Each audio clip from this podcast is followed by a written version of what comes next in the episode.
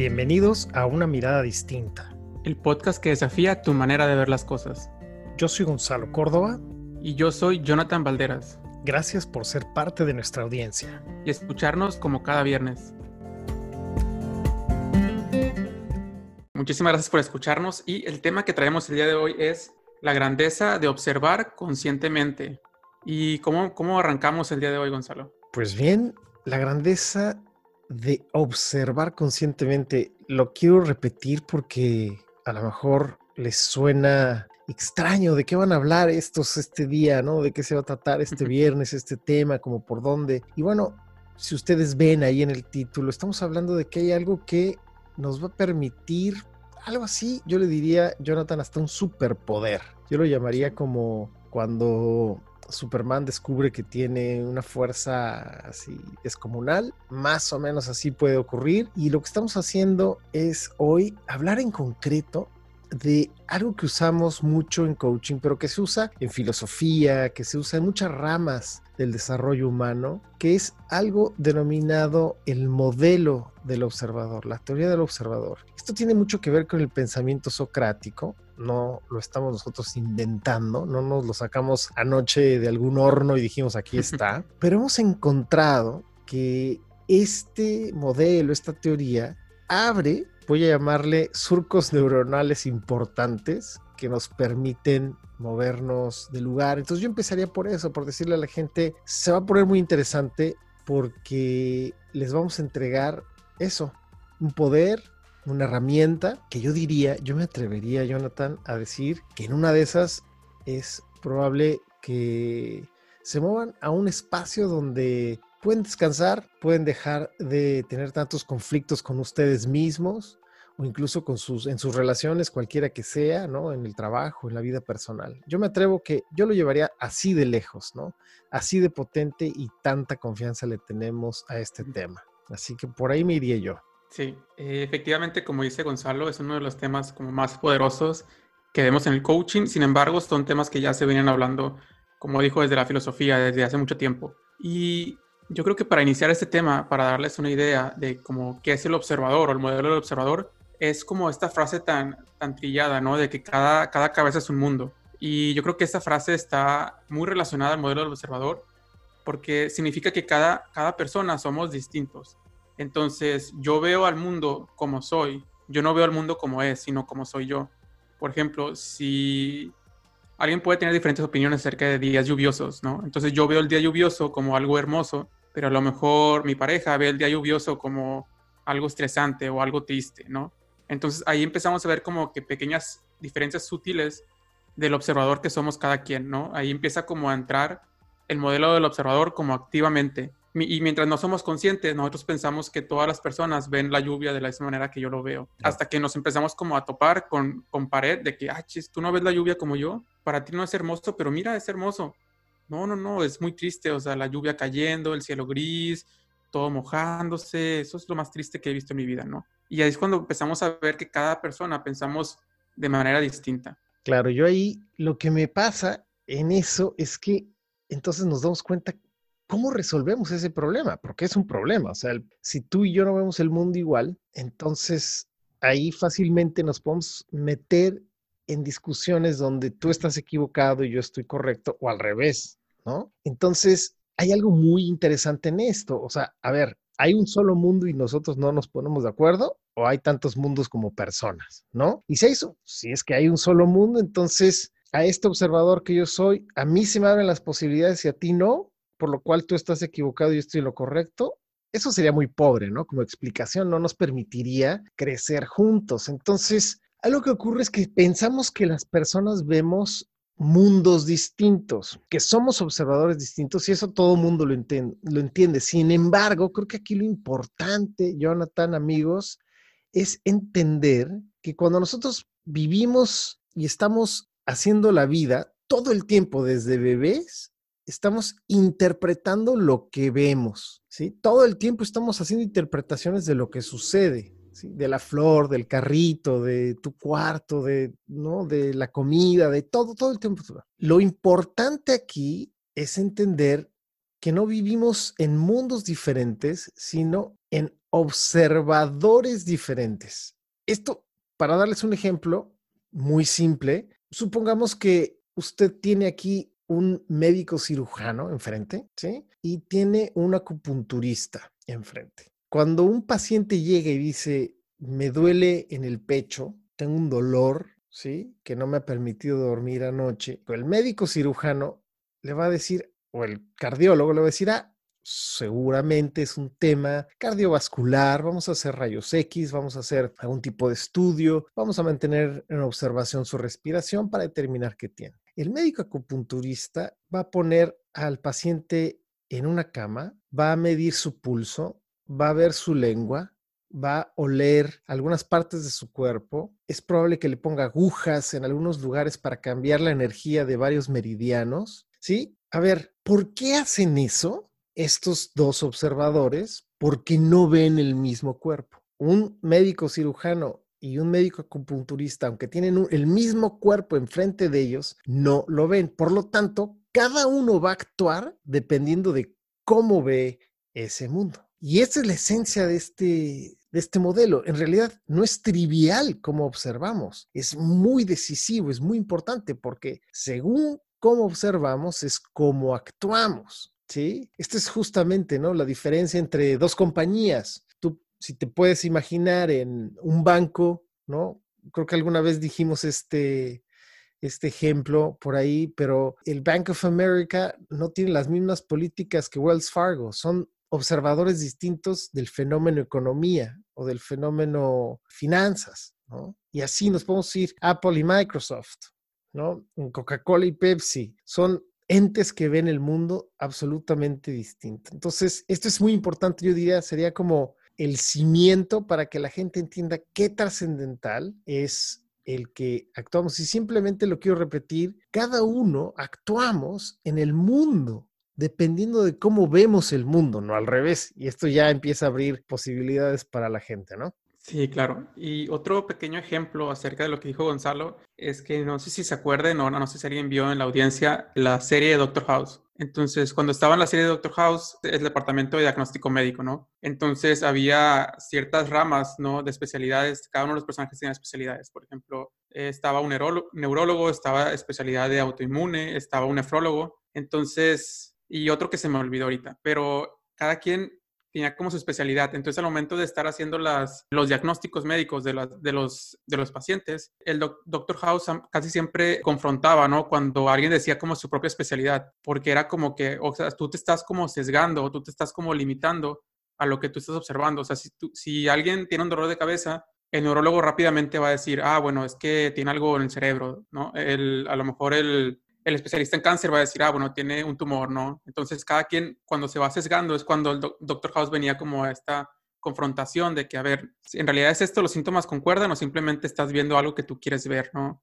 Como que tú estás queriendo ver eso porque pues, fue lo que estudiaste, tu especialidad. Y eso es lo que, lo que también es como una, una pequeña trampa en esto de, de, lo que nos comenta Gonzalo. Nosotros podemos estar interpretando el mundo de cierta manera por lo que nosotros conocemos, ¿no? Por ejemplo, en este caso de Doctor House, nuestra especialidad, ¿no? Entonces no, vemos nuestra especialidad en todos lados. Y otra cosa que decía acerca de Gonzalo es que nosotros como entendiendo que somos observadores distintos, nos da pie o nos da paso a poder validar el observador que son las demás personas, ¿no? Por ejemplo, si yo digo que los días lluviosos son bonitos y la otra persona dice que los días lluviosos son tristes, yo puedo empezar a validar, ¿no? A validar de que de este observador distinto, ¿no? No, no simplemente como querer pelearme y, decirle, no, es que son bonitos, que tú no, no, sabes nada de la vida, es que estás deprimido, es que no sé qué.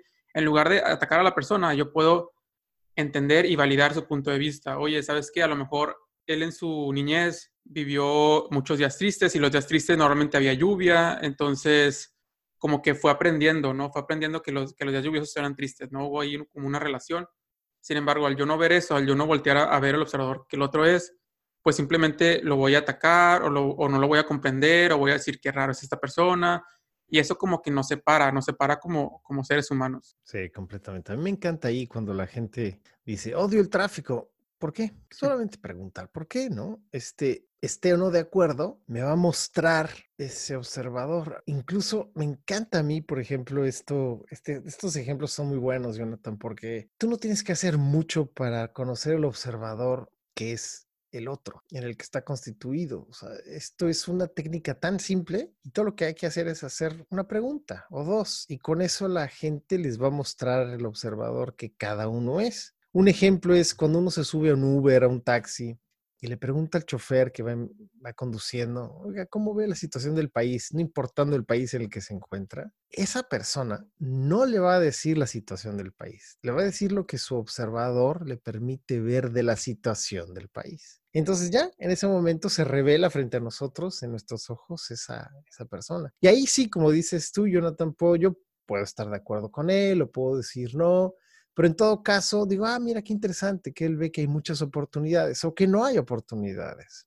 Fantástico, esto ya, si lo llevamos al mundo organizacional o al mundo relacional, ya nos permite coordinar cosas de una manera muy distinta. Si mi pareja no ve oportunidades de crecimiento, me va a impactar, seguramente. Pero si mi pareja ve oportunidades conmigo o en el mercado o en un negocio, me voy a entusiasmar muchísimo por eso. Así que creo que son importantes estas cosas. Yo continuaría entonces con empezar a definir un poco cómo nos constituimos, o sea, cuáles son los ingredientes que nos hacen, porque estamos hablando de este tema observador que puede ser muy antiguo, muy antiguo y además muy ambiguo, pero yo diría que si hasta este punto se oye raro lo que estamos diciendo, acuérdense que nosotros lo que hacemos es que vemos, ¿no? Incluso si no gozamos con el regalo de la vista, de todas maneras observamos la vida. Yo he tenido clientes que son ciegos, los cuales también observan el mundo de una manera muy particular. Entonces, el no tener vista o no tener audición no nos impide el que de todas maneras somos observadores de este mundo en el que vivimos. Por lo tanto, lo interpretamos de alguna manera. Entonces, yo creo que a lo largo de este, de este podcast, de una mirada distinta, en otros episodios, en otros capítulos subsecuentes, vamos a seguir profundizando en muchos de estos temas del observador, pero por ahora yo diría, Jonathan, si te parece bien, recordar a la gente que nosotros como observadores del mundo tenemos tres ingredientes que son básicos. Hay muchos autores que dicen que hay más, pero por ahora, para hacerlo muy simple, yo les diría, nosotros nos constituimos del lenguaje, ¿sí? Literalmente de cómo hablamos, y esto tiene mucho que ver con la cultura, muchísimo. También está la parte de corporal, que es el único espacio en el que podemos vivir la vida, ¿no? O sea, si, si tú no tienes un cuerpo vivo, entonces eres un fantasma que nos está escuchando, ¿no? Entonces, para experimentar la vida, necesitamos un cuerpo y por el cuerpo pasa todo, por cierto. Y la última es el mundo emocional, que afortunadamente ya hay mucha más apertura en el mundo acerca, acerca de lo valioso que son las emociones. Y eso es un tema también grandísimo, grandísimo. Nosotros históricamente habíamos convertido las emociones en un péndulo, ¿no? Donde era estoy enojado o estoy contento, o simplemente no, las emociones no existen. Y hoy sabemos que hay más de 200, ¿no? Se han catalogado hasta 400. Entonces, un tema interesante sería en el futuro hablar de esto justamente, ¿no? De algunas emociones, las más básicas, en fin. Pero por ahora, les repito, esos tres ingredientes son los que constituyen a un observador. Lo repito, lenguaje, cuerpo y emoción. Yo creo que esto ya empieza a mostrarles una foto de cómo estos se conectan. Y hay algo que llamamos coherencia dinámica, que esto es esencial en un observador. Imagínense ustedes que mi cuerpo está agachado completamente, ¿sí? Los hombros caídos, mi cara viendo al suelo, y alguien me pregunta cómo estás, y yo volteo la cabeza y de mi boca, o sea, el lenguaje, sale la palabra bien sabemos todos que eso es incongruente. Si estoy con los hombros caídos, la cara caída, los brazos escurridos, ¿no? Algo le está pasando a Gonzalo. Y entonces esto es la incoherencia, ¿no? De estas tres, de estos tres círculos, imagínenselo. Cuando están absolutamente bien equilibrados, balanceados, a esa misma persona que tiene los hombros caídos, la cabeza cabizbaja, ¿no? Este, los brazos casi casi arrastrándose en el suelo y le preguntan cómo estás, algo más coherente sería estoy triste o estoy pasando por un momento complejo o necesito ayuda. Ahí vemos coherencia, decimos, ah, ok, sí, sí, esto sí es coherente con lo que estoy viendo. Entonces es un poco como para definir qué es la coherencia, es que lo que yo diga, lo que yo sienta y cómo lo encarno en mi cuerpo sean coherentes sean realmente nos cheque, ¿no? Nosotros los seres humanos tenemos ese radar increíble donde decimos, no, esta persona no se ve feliz, se ve enojada, o wow, está súper enojado, pero él está diciendo que está triste, qué raro, y lo vemos raro y decimos aquí algo extraño, ¿no? Tenemos esa, esa magia, esa especialidad ya integrada de fábrica, de darnos cuenta de las coherencias de los demás. Claro, y ahorita que comenta Gonzalo acerca de la coherencia dinámica, yo creo que de mis favoritas de la coherencia dinámica, bueno, me gustan todas, pero en especial como la emocional, ¿no? Porque siento que es una, es una dominio que hemos como olvidado, ¿no? Inclusive normalmente en el día a día, nada más quiero como comentar un poco. Yo creo que después podemos hacer podcast acerca del mundo emocional. Y yo creo que como día a día estamos pues tan olvidados de este, de este dominio que cuando alguien nos pregunta cómo estás, simplemente decimos bien, ¿no? Aunque estemos mal, aunque estemos tristes, aunque estemos enojados, aunque estemos lo que sea, decimos bien, ¿y tú? Ah, bien, ¿y tú? Ah, bueno. Y ya se acaba la conversación, ¿no? Porque ¿qué pasaría si alguien dice, oye, ¿cómo estás? No, pues mal. Entonces, eso para mí ya representa también como una responsabilidad de, oye, ¿y ahora qué hago? O sea, yo no estaba preparado para que me dijera que mal, ahora voy a tener que preguntarle, voy a tener que, no sé qué hacer, o sea, a mí nadie me enseñó como que qué hago cuando me contestan mal, ¿no? Tengo que preguntarle más cosas, no tengo que preguntarle nada, lo dejo así, me voy, me quedo, le doy un abrazo, no, o sea, como que esta, no quiero decir como torpeza, pero a lo mejor como esta incapacidad emocional de tanto de, de decir mis emociones como de escuchar las emociones de los demás, es lo que nos tiene como tan olvidados de este, de este mundo y que yo creo que en podcasts eh, futuros podemos empezar como a hablar acerca del mundo emocional para empezar a amistarnos con, con esas emociones, ¿no? Poder decir, ¿cómo estás? Pues estoy triste, estoy enojado, estoy molesto, estoy incómodo, estoy agobiado, etcétera. No, no nada más como que bien y ya se acabó. Es que ahí lo que, lo que falta en esto que comentas es que la gente no está analfabetizada emocionalmente. Eh, bien y mal no son emociones. Entonces, cuando no tienes tú como observador, volviendo a nuestro tema, una distinción o una definición de lo que estás sintiendo, lo que dices es bien y mal, pero bien y mal es correcto e incorrecto. No me demuestra, no denota en ningún momento un mundo emocional. Por eso también, cuando tú vas al doctor y te dicen, ¿cómo estás? Y te dicen, contestas mal, al doctor eso no le ayuda. Le tienes que decir en dónde está la maldad. ¿Sí? ¿En qué? Ok, te sientes mal, pero ¿en dónde?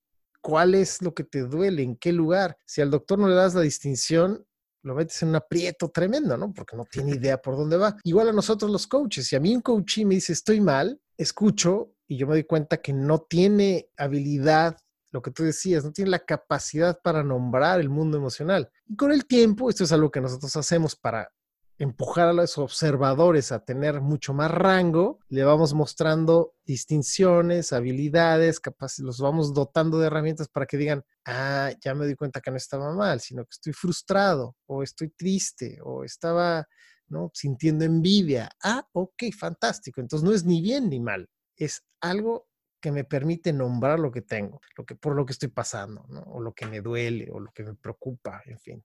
Creo que sí, es muy, muy importante. Continuamos entonces, ¿te parece? Y ya nada más para cerrar el tema emocional, es que siempre estamos con una emoción en todo momento, ¿no? Y siempre, como siempre estamos con un cuerpo y como siempre estamos en un lenguaje, ¿no? Porque hay gente que dice, no, pues no, no siento nada, ¿no? También puede entrar la emoción de la apatía, por ejemplo, otras emociones como un poquito más neutras. Sin embargo, siempre hay una emoción detrás. Y para continuar, quisiera que, no sé si ya sea tiempo, Gonzalo, de empezar con los modelos de aprendizaje. Sí, sí, sí, hablemos de eso. Sí. Bueno, existen como dos tipos de aprendizajes tomando en cuenta el observador que somos, ¿no? El primer modelo es el aprendizaje de primer nivel y el segundo modelo es el aprendizaje de segundo nivel, ¿no? Son nombres muy sencillos. Entonces, ¿qué quiere decir el aprendizaje de primer nivel? Yo tengo el observador, una acción y un resultado. ¿ok? Imagínenselo como una formulita, ¿no? Yo soy el observador, yo hago acciones y con esas acciones yo obtengo un resultado, ¿ok? Su observador más mis acciones igual a un resultado, ¿ok? Entonces, ¿qué quiere decir aprendizaje de primer nivel? En el aprendizaje de primer nivel, lo que yo quiero hacer es obtener resultados distintos cambiando las acciones que yo estoy haciendo. Por eso se llama como de primer nivel, ¿ok? Simplemente yo estoy como cambiando, cambiando acciones. Entonces, por ejemplo, un ejemplo muy práctico es cuando, el, no sé, de que una, una madre de familia es llamada a la escuela, ¿no? Porque su hijo tiene malas calificaciones. Entonces, hablando con, con, la directora o con la maestra, le dice, oye, es que tu hijo tiene malas calificaciones. Y la, la, mamá le dice, oye, pues yo no sé qué hacer, o sea, ya hice de todo, ¿no? Entonces, la señora dijo, ya hice de todo, ¿no? O sea, ya recurrió a este aprendizaje de primer nivel donde estuvo cambiando acciones. Y la maestra le pregunta, bueno, ¿qué hiciste? No, pues ya lo regañé, ya le grité, ya le quité el Xbox, le quité el iPad, le quité el celular, le quité el Wi-Fi, o sea, le estuve como confrontando y así. Entonces la maestra le dice, oye, pero es que simplemente estás haciendo como más de lo mismo, ¿no? Al final solamente le estás dando más restricciones y más regaños. ¿Alguna vez le preguntaste como cómo se sentía al hacer su tarea o, o qué materias le gustaban o cómo se sentía en la escuela o, o cosas así? O sea, ¿te interesaste por él o simplemente como pues dejaste, dejaste todo eso de lado y simplemente como fuiste al castigo, ¿no? Que al final simplemente estuvo como cambiando las acciones, cambiando diferentes castigos y, y variándole ahí. En realidad nunca, nunca volteó al observador, tanto de ella como al observador de, de su hijo, ¿no? Completamente. sí, esto es, esto es así. Es un, es un modelo que ahí, a ver, aquí lo importante es por qué. ¿Por qué? Esto lo dijo Einstein esto lo definió, lo definió como locura, ¿no? Locura es esperar resultados distintos tomando las mismas acciones. Lo que tú nos dices es muy importante, o sea, un observador entra en acción y ejecuta. ¿Y por qué todos ejecutamos? O todos, todos, tomos, todos tomamos acciones porque todos queremos ver resultados. Hasta ahí creo que es clarísimo. Lo importante aquí es qué pasa cuando los resultados no son los que esperamos. A eso es eh, a nivel colectivo, nosotros normalmente decimos, ah, pues cambia nuestras acciones, ¿no? Vamos a hacer las cosas distintas, pero en ese hacer las cosas distintas sigo en el mundo de las acciones. Y a eso es a lo que llamamos el aprendizaje de primer nivel que nos mostraban. ¿Y esto por qué ocurre? ¿Por qué ocurre? Porque los observadores no están contentos con los resultados. ¿sí? Porque no estamos contentos. Si estuviéramos contentos, pues no cambiamos nada, ¿no? O sea, nos quedamos donde estamos, pero aquí lo que el ingrediente esencial es, decimos, oye, no estoy feliz con esto, caray, no me gusta tener una nota reprobada, no me gusta que mi hijo no esté pasando el examen. A eso le llamamos aprendizaje de nivel, de primer nivel, porque no ha cambiado la visión del mundo de la mamá, sigue viendo lo mismo. Esto es sumamente importante para que la gente lo entienda, o sea, y se quede en ese primer nivel porque no ha logrado ver más allá. Y entonces sí, esto nos abre la puerta a que si yo sigo viendo el mismo de la misma manera, puedo cambiar todas las acciones que yo quiera, ¿eh? Y al final, ese cambio siempre va a estar dentro de ese mundo predecible. O sea, es decir, voy a hacer más o menos lo mismo que venía haciendo. En cambio, si juzgo, si, si yo me desafío y me veo y digo, ah, no, se me hace que las acciones que estoy tomando no, quizás no es exactamente lo que yo debería de estar haciendo, y le voy a dar una nueva mirada, voy a ver ¿Cómo estoy viendo? Este, esta pregunta, mis queridísimos amigos, es la esencia del modelo que estamos hablando hoy. La grandeza de, de vivir con más conciencia cae en esta frase que les voy a, que les estoy diciendo. Cuando yo me atrevo a mirar cómo miro, ¿sí? Entonces aparecen acciones que eran impensables. ¿Por qué?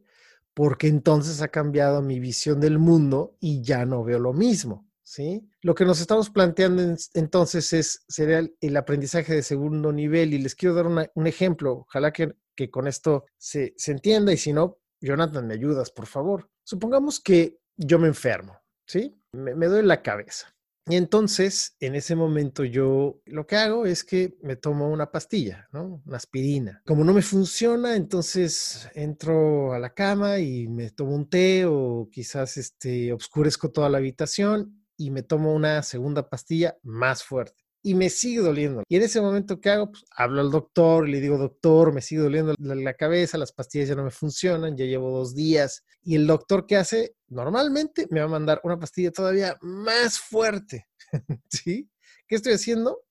Acciones, acciones, acciones, las mismas acciones esperando resultados distintos. ¿Cuál sería entonces el ejemplo de un aprendizaje de segundo nivel? Que yo me detenga, ¿sí? que yo tenga la capacidad de verme y decir, ¿cómo he sido yo en este último tiempo? ¿Vivo hidratándome? ¿Estoy haciendo ejercicio? ¿Estoy, estoy estresado? ¿Estoy comiendo a mis horas? ¿Llevo una vida con paz? ¿Estoy meditando? ¿Sí? ¿Estoy o estoy enojado todo el día? Entonces, en el momento en el que yo me veo y me cae el 20 de que, wow, no tomo agua, solamente tomo café, a veces ni siquiera me acuerdo de que tengo que comer, estoy muy estresado, mi negocio va mal, o sea, todos estos factores no me permiten entonces que las pastillas me funcionen, porque mi nivel de estrés simplemente es muy grande. Lo que tengo que cambiar entonces no es la dosis de las pastillas, sino mi relación conmigo y con el mundo. Y en el momento en el que hago ese cambio, normalmente se nos quita el dolor de cabeza, ¿no? Incluso empiezas a practicar a lo mejor un deporte, en fin, tu relación contigo mismo cambia, por lo tanto cambia el mundo. Y ese es el aprendizaje del segundo nivel que veníamos tratando de pintar los dos para ustedes. Y en ese momento es que normalmente podemos observar el mundo de una manera en la que no habíamos visto antes, ¿sí? Y aquí hay un aprendizaje muy bonito. Claro. Y otro ejemplo más, o sea, muy claro, es cuando queremos bajar de peso, ¿no? Yo creo que cuando queremos bajar de peso rápidamente recurrimos a las acciones y voy a, voy a poner más dieta, voy a hacer más ejercicio, voy a hacer más cardio, voy a dejar de comer pan, voy a dejar de comer esto, voy a dejar de comer lo otro, no sé. Como que siempre recurrimos a las acciones, pero nunca vamos y nos preguntamos, a ver, ¿por qué, ¿por qué me tengo que poner a dieta? ¿Por qué quiero bajar de peso? ¿Cuál es mi meta con esto? O sea, ¿qué es lo que yo quiero cambiar, no? ¿Por qué quiero cambiar esto que quiero cambiar? Entonces, cuando nos empezamos a cuestionar, yo creo que ese cambio va a ser más sostenible en el tiempo. Yo los cambios que he visto de peso más sostenibles en el tiempo son aquellos cambios que van acompañados a lo mejor con coaching o a lo mejor con terapia o a lo mejor con otro tipo de, técnica que me permita como observarme y empezar a, a, cambiar esos juicios que yo tengo de mí mismo, o esas creencias que yo tengo de mí mismo, de mi cuerpo, de mi salud, etcétera. Porque si no, o sea, simplemente vemos a, esta persona que está consumiendo eh, Herbalife todos los días y, o que se mete a esta dieta especial y que baja 20 kilos, pero después de dos años ya la ves igual. Entonces, yo creo que, que esto es cuando tenemos un aprendizaje de primer nivel. El aprendizaje de primer nivel no quiere decir que no funcione, sino que puede que no sea sostenible en el tiempo y podemos caer en lo mismo porque en realidad no hicimos ningún cambio, simplemente cambiamos la acción, no cambiamos nosotros.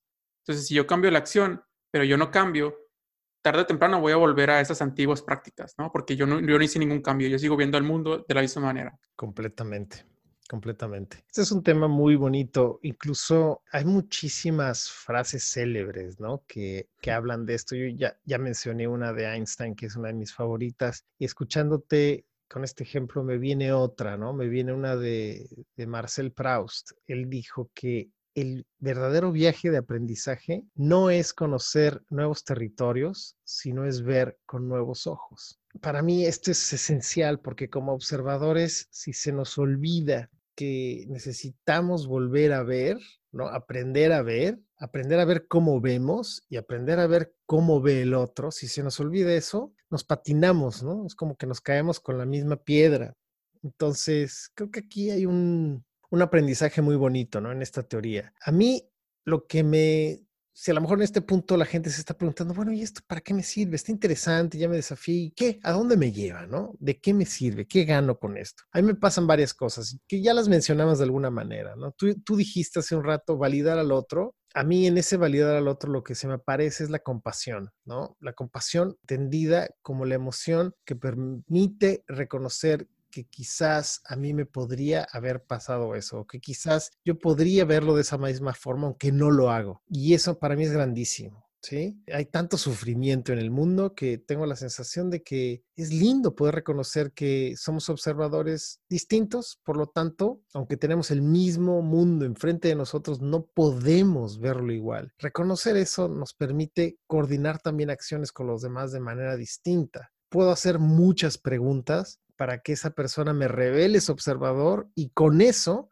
moverme con esta persona a otras conversaciones, ¿no? Simplemente, muchas discusiones con las personas se automáticamente no son ya ni siquiera una discusión, porque cuando entiendo que está viendo el mundo desde otro punto de vista, mm, ya me queda claro que no, no hay por qué enojarse. Me viene un ejemplo. Hace unos años le di una sorpresa a mi hija, me la llevé a, a Baja California a surfear y llegamos y había un calor de 100 grados Fahrenheit, ¿no? Que son arriba de los treinta y tantos en centígrados. Y ella estaba miserable, estaba enojada. Ella no, no aguantaba el calor. Entonces le, decía, ¿qué tienes? Es que está horrible, odio el calor. Y yo, ¿por qué? ¿Por qué no me gusta? ¿Por qué? Porque amo el frío. Ah, ok. O sea, entonces si te consigo aire acondicionado va a estar mejor. Sí, por favor. Ok, número uno, no nos lo tomamos personal, que creo que este es el otro aprendizaje. No nos tomamos personal que nos digan, no me gusta esta situación, esta condición, el calor, los mosquitos, el sol, el frío, la lluvia, lo que sea, la pobreza, la riqueza. Ya no me lo tomo personal y con el otro puedo buscar la manera de apoyarnos, de, buscar que el otro esté cómodo. En este caso, si es mi hija, ¿por qué no voy a buscar la manera de que esté cómoda o de que disfrute más esas vacaciones, que por cierto pues era su cumpleaños y era importantísimo, ¿no? Así que sí, creo que hay muchas, muchas cosas que aprendemos acerca de este observador. Me vienen esas. ¿Cuál otra te viene a ti, Jonathan? ¿Qué otro aprendizaje podemos rescatar? Sí, yo creo que complementando lo que, lo que dijo Gonzalo en el ejemplo, es también como el validar al otro, ¿no? El validar al otro de que es un observador distinto, no tomárselo personal, porque ahí como también hay otra trampa de que muy fácilmente podemos caer en el de, ah, todavía que te hago esta sorpresa y todavía te pones como en tus moños, ¿no? Creo que es muy, es muy conocida esa frase, ¿no? En México significa así como de que todavía que te hago como este favor, todavía te pones a reclamarme todavía que te hago esta sorpresa de corazón, ¿no? Y simplemente no es como tomárselo personal, como hizo Gonzalo, de que, ah, bueno, pues vamos a conseguir aire acondicionado y se acabó, ¿no? Fácilmente Gonzalo pudo haber entrado como que al drama y reclamar y decir, ¿sabes qué? O sea, mira lo que hice por ti, mira este viaje que conseguí, mira esto, esto hermoso que hay para ti y no, tú no lo aprecias, o sea, si caemos en eso, ya estamos como que dejando a un lado el observador que es la otra persona.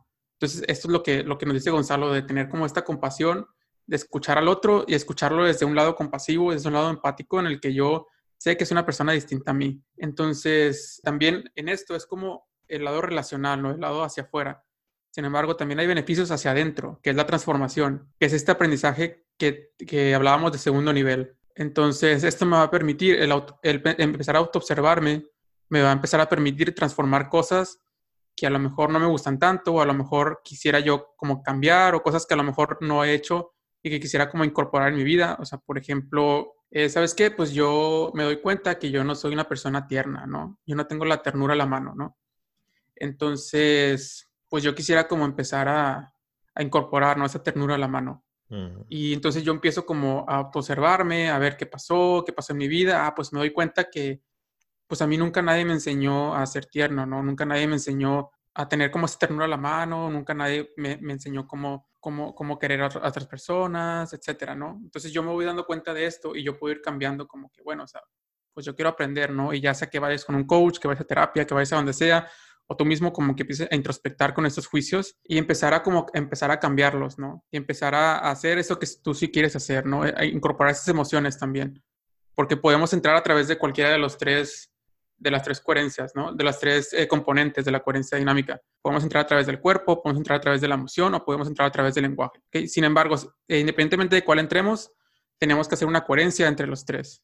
No puede haber como que, ah, yo entro a la ternura, pero mi cuerpo sigue rígido y mi lenguaje sigue como que, ah, esto no es para mí, ¿no? O sea, si yo voy a entrar a la ternura, tengo que tener el cuerpo de la apertura, el cuerpo relajado y mi lenguaje me tiene que acompañar, ¿no? De que yo puedo con esto, esto no es difícil, etcétera. Claro, claro. Esto toma tiempo, ¿no? Para ustedes que nos escuchan y que quizás no estén tan familiarizados con este mundo que, que, les está describiendo Jonathan o yo. Bueno, toma práctica. Es más fácil de lo que parece. Realmente a lo mejor suena extraño y es un lenguaje que quizás no es tan, tan cotidiano. Estamos hablando de coherencia, de observador, de emociones, ¿no? Y para mucha gente puede ser incómodo, raro o simplemente como alienígena, ¿no? Este, pero en cualquier caso, lo que le recordamos que una de las cosas que a nosotros nos interesa mucho en este, en este podcast en general y sobre todo en este episodio es desarrollar habilidades, es mostrar otra manera, otra perspectiva, ¿no? Creo que eso es lo que nos mueve el estar hoy aquí hablándoles y frente a ustedes, ¿no? Así que nos, nos entusiasma muchísimo. Yo ya para cerrar diría que de alguna manera tú usaste una palabra hace un momento que me fascina, Jonathan, que es la palabra introspección. Yo tengo la sensación de que si nada ocurre con el episodio de hoy, pero solamente una cosa ocurre y eso es que ustedes hoy hagan un ejercicio de introspección, de reflexión, yo con eso ya me doy por bien sentado, ya me, doy, ya me voy feliz, porque algo que ocurre con este fenómeno de la observación o del, del ser observador es que la persona más fácil de ver es la persona que tenemos frente a nosotros, ¿sí? Llámese nuestra pareja, el señor en el supermercado, el conductor del Uber, ¿no? Este, nuestra familia, quien fuera la persona más difícil de ver somos nosotros mismos y no es raro que los ojos apunten hacia afuera y no hacia adentro, ¿no? Como que hace sentido. Nos cuesta mucho vernos. Y entonces quizás aquí la invitación que yo personalmente les hago, que siento que es la urgente, es desarrollen la práctica de verse, la autoobservación. Por ahora, yo arrancaría por ahí como de tarea, ¿no? En lugar de empezar a ver, ay, ¿cómo observa el otro? y meterse en líos, es empiece, empieza por ti. Mira cómo miras, ¿sí? Ve cómo ves, cómo estás siendo cuando estás haciendo el desayuno, o lavando los platos, o camino a tu casa, o saliendo del trabajo, o en fin, frente a una cámara cuando le hablas a tu audiencia, no importa, hagas lo que hagas, cómo estás siendo. Y una vez que captas ese cómo estás siendo, reflexiona. Ahí ahí es donde puede ocurrir el cambio. Quizás te vas a dar cuenta, wow, estoy molesto, vivo triste, estoy, me enredo, ¿no? O critico. Esos son los puntos claves que creo que es bonito rescatar. Así que yo creo que eso puede ser una tarea muy, muy, muy bella para, para ir cerrando. Excelente, Gonzalo. Bueno, pues ya tienen tarea. Y también si tienen alguna duda, pregunta, sugerencia, etcétera, pueden encontrarnos en redes sociales. Estamos como una mirada distinta podcast especialmente la que más usamos, Instagram, donde nos pueden mandar mensajes de audio y nosotros podemos responderle también todas sus preguntas que tienen. Por ejemplo, yo creo que este tema es un tema que, que, puede generar como muchas preguntas, muchas dudas, porque no es un tema que estemos como tan familiarizados en el día a día. Y con gusto nosotros estamos ahí para, para apoyarlos, ayudarlos a, a, entender más o a resolver sus dudas. Felices de escuchar de ustedes y sus sugerencias también, ¿no? De a lo mejor algo que dijimos hoy, podemos profundizarlo y con mucho gusto. Sí, claro, si quieren profundizar acerca del mundo emocional o de los juicios o del observador un poquito más, con gusto, si recibimos una sugerencia, lo, lo podemos hacer. Excelente. Sí. Pues suscríbanse, dejen comentarios, será muy bonito escuchar de ustedes y les agradezco. Yo soy Gonzalo Córdoba. Yo soy Jonathan Valderas. Que tengan un muy excelente viernes. Hasta luego. Gracias. Escúchanos en Spotify, Anchor, Google Podcast y Apple Podcast como una mirada distinta. Recuerda que también puedes vernos en nuestro canal de YouTube. Suscríbete, deja tus comentarios y tus sugerencias acerca de los temas que te gustaría que hablemos. Encuéntranos en redes sociales como Una Mirada Distinta Podcast en Instagram, Facebook y Twitter. Envíanos tus sugerencias, comentarios y mensajes de voz por Instagram para incluirte en nuestros episodios. Espera un episodio nuevo los viernes. Te invitamos a ser parte de nuestro grupo privado de Facebook, Una Mirada Distinta Podcast en donde podrás interactuar directamente con nosotros. Sugerir nuevos temas o simplemente debatir tus puntos de vista acerca de los temas que hemos hablado. Tu participación es muy importante para nosotros. No olvides suscribirte y escuchar nuestros episodios anteriores. Sé parte de nuestro proyecto. Recomiéndanos con tus familiares y amigos. Gracias.